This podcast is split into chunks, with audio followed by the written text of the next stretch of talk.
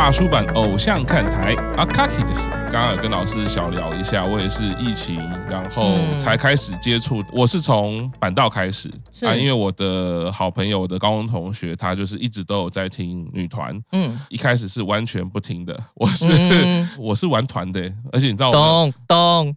九零年代那种玩团的，你知道吗？就是那种形象，嗯、你知道吗？对，但那个东西会一直留在自己内部。其实你如果没有透过人家去互动，你会很难反思到这件事情。嗯、所以我也是觉得，哎，同学怎么那么爱啊？啊，我们就是高中同学，你这从高中就很爱啊？到底是在爱什么啊？反正疫情嘛，也没办法表演嘛，就会开始做这个节目。哎，开始发现日本不管是偶像圈或者是动漫圈，它其实想象不一样。不过，如果要先说一下动漫这件、动漫音乐这件事情，是我本来就很喜欢。我从听《七龙珠》我就很喜欢那个音乐了，所以音乐部分我觉得很可以接受。只是说在偶像爱豆鲁这件事情上，一开始我是没有任何涉猎的。想要问一下哈，因为我们这个节目三年来都是在做日本偶像，嗯，还是想问一下，那自己有比较喜欢的日本 idol 吗？我自己比较喜欢的话是 Equal Love 等爱。哦，我知道，我知道，嗯，它的符号是个等于，对，等于等于爱 Equal Love，对，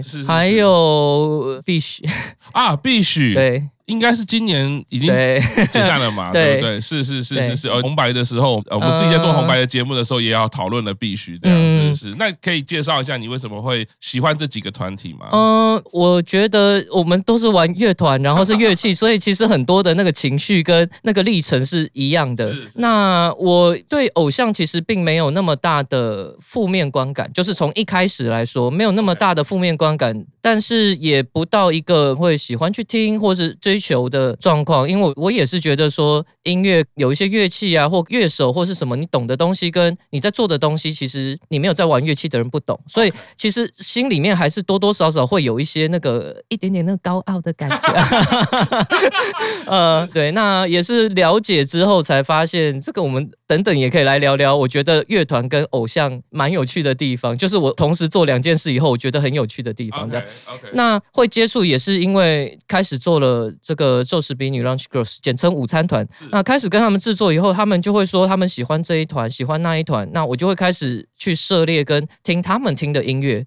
那在这个当中，我也会听到一些觉得说这一团的音乐我喜欢，那一团的音乐我喜欢，或是他们喜欢，但是我可能没有那么喜欢的状况。一开始当然是从音乐开始，接下来就是从整个团体的形象啊、包装。因为要制作偶像团体，所以我也会开始去回推。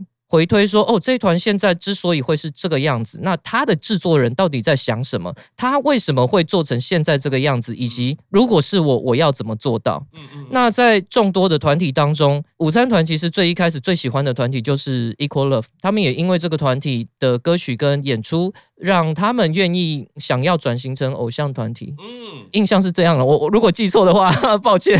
但是对大家来说，这是非常重要的一个团体。那我当初在。跟他们认识，跟开始准备制作午餐团的时候，大概就是觉得说这一团跟午餐团整个的形象都非常像，所以。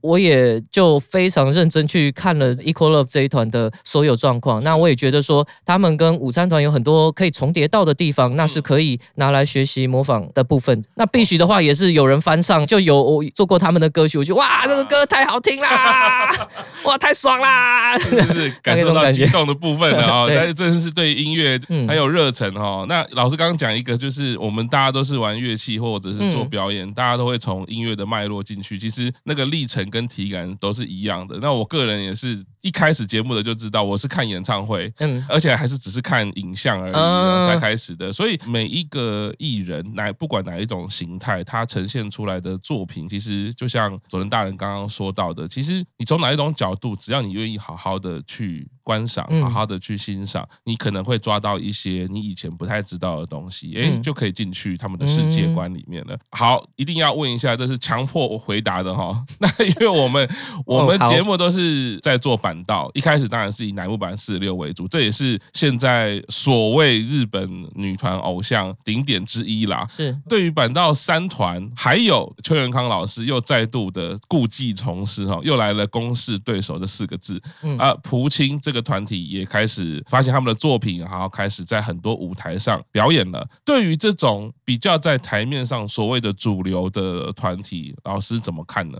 那我必须讲实话，就是我其实开始做团体之后，我就比较少看主流。嗯，比较少看主流，并不是说完全不看，而是现在不管是日本，其实现在最当红的是韩国。是，所以主流的话，我反而会再去看多看一些韩国。韩国的是。那像是板道三团的话，我比较看的都是早期，然后有一些人有唱到他们的歌曲的时候会去看。哦，觉得这个是职业伤害，就是因为现在我们在做的团体比较没有办法到主流，真的到主流的那个位置，所以我们在做策略或是经营规划的时候，比较没有办法用他们的思维去做。比宁，或者是去做模板，是，因此对板道三团，其实刚开始接触了以后，我就没有继续。追下去了，我比较反而是把我的专注力都放在其他，比如说比较是五个人呐，OK，最多可能七个人呐，大概就是三到七个人之间的团体，是是是，对，然后团体太多了，多到我也没有特别去分说它是主流还是非主流，因为现在其实网络太发达了，你只要有 MV，不会看了以后就说哦这是主流或是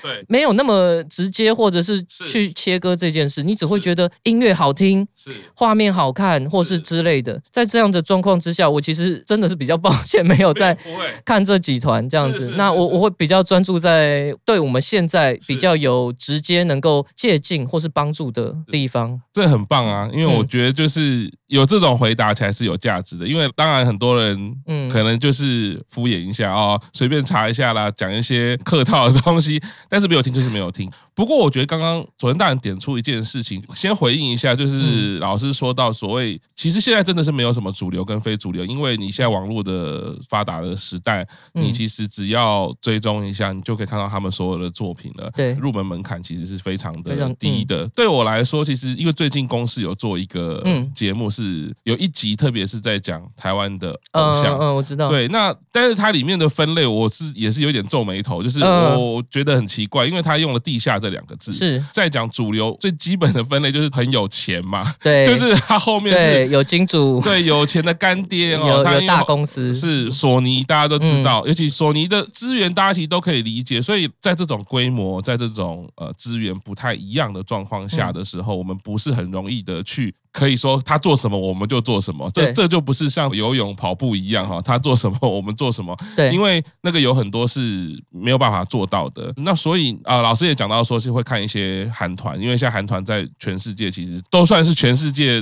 注目的主流啦。对，那当然他们后面也是有很多的金主。那是我这时候就想要问说，老师这几年这样做下来，对于偶像在台湾的发展，你有什么样的看法吗？就是说，在这个台湾的环境，你觉得他还需要什么样的原元素，或者是这大环境怎么样更成熟，让偶像的这些文化能够更拓展出来呢？虽然这样讲有点抱歉，但我觉得所有的文化，因为这个文化在台湾其实算是刚兴起，然后一段时间，在台湾比较主流的应该是 Team TP。OK，其实算是同一个系列的，是是是状况，这个是比较主流的。那接下来台湾还有一些像是之前的节目，有一个林格世代。哦，之前台湾有一个女团选秀的节目叫《林格世代》，然后当时他们出了四个团体，刚好就是用扑克牌的花色去命名这样子。哦，然后我们现在的舞蹈老师是其中一团的制作人，哦，算是制作人，然后也是做比较偏主流的偶像团体，他也有来看我们这些演出，我们私下就会有交流很多不太一样的心得，因为其实都是在做偶像团体，但。整个圈子是不一样的哦，大家卖的东西是不一样的哦，然后要制作最重要的就是钱是。你怎么去花钱，是以及你怎么赚钱，两个是不太一样的。那我其实不太喜欢用地下偶像来称我们现在这个环境。嗯，基本上在日本那边传过来的时候，它地下偶像这个名词，它比较就是没有主流公司。讲简单一点，就是比较没有知名度，没有办法上主流媒体。所以我其实不太清楚到哪一个线的时候，他们会直接把它放到地下偶像。但是我听说日本好像没有自己在上台说。哎、欸，我是地下偶像的，不管再怎么样的团体，都是我是哪一团或是干嘛，他不会说我是地下偶像。非常同意。所以在台湾，我签约以后第一件事情就是，现在开始你们谁再给我讲地下偶像，我就要骂人了。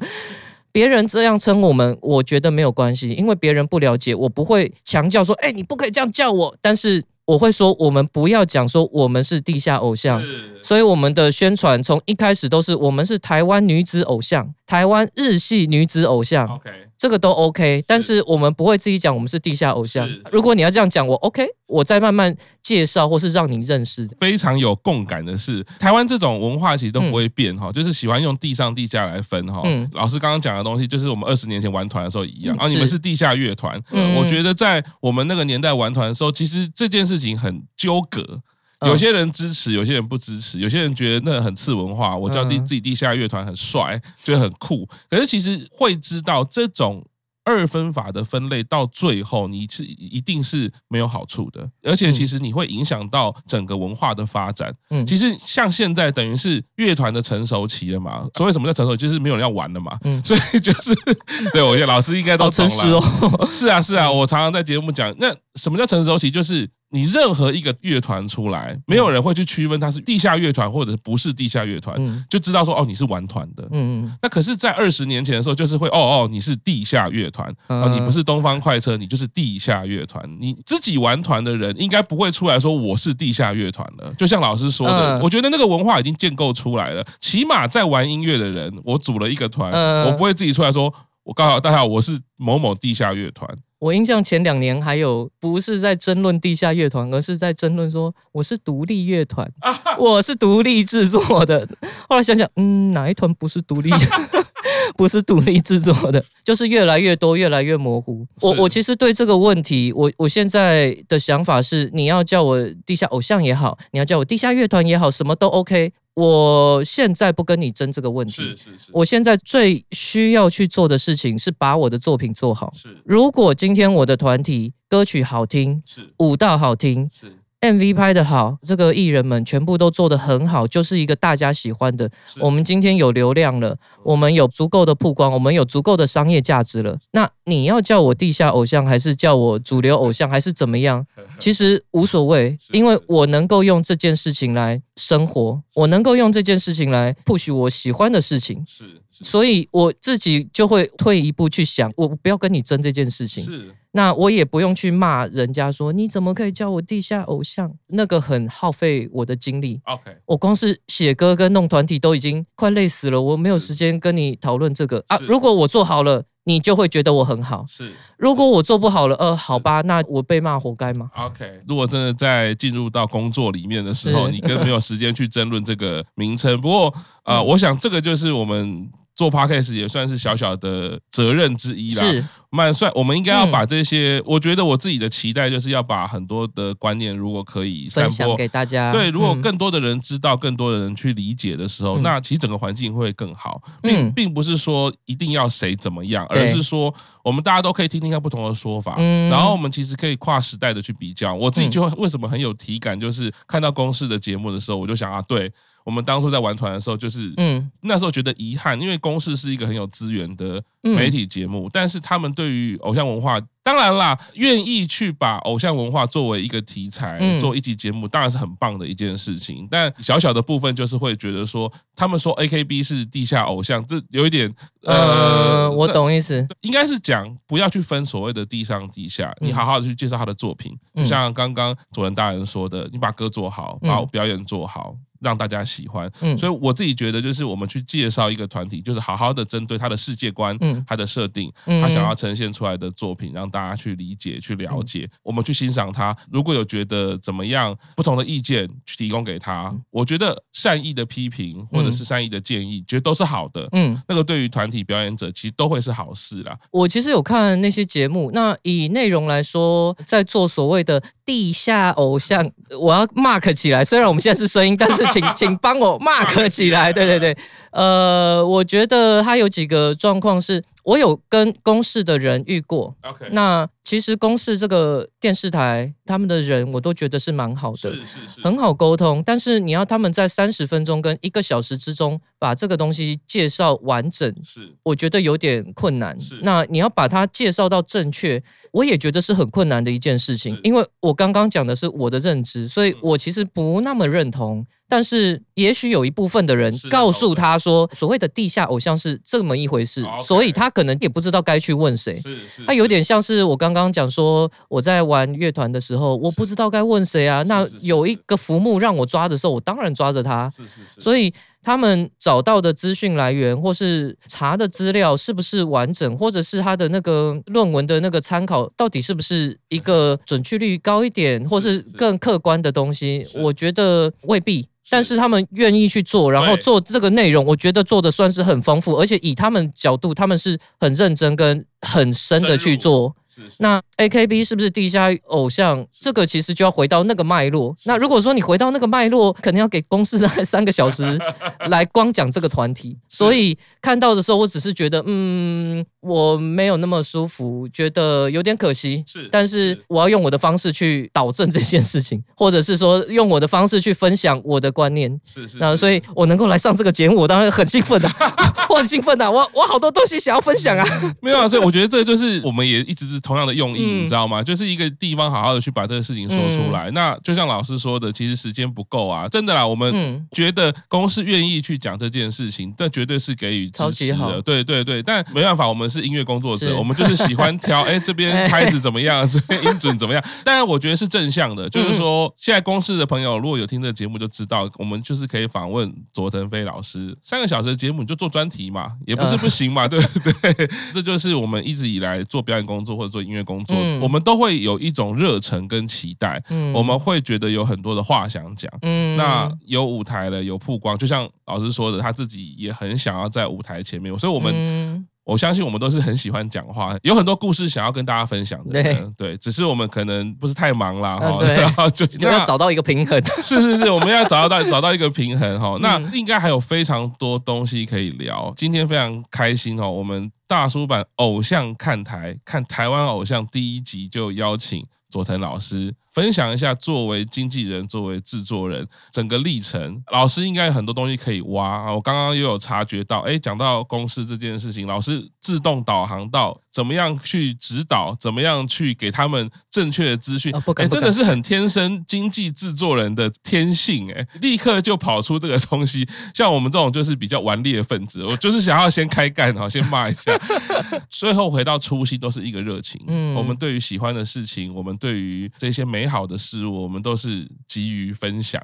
第一集很开心，可以邀请到佐藤大人，也算是帮我们开展了很多台湾偶像文化。接下来还是会继续邀请佐藤大人，一定不会一集就放你走的。好，好，那我们今天节目先到这边哦，下周继续来听佐藤大人跟我们分享哦，谢谢，谢谢拜拜。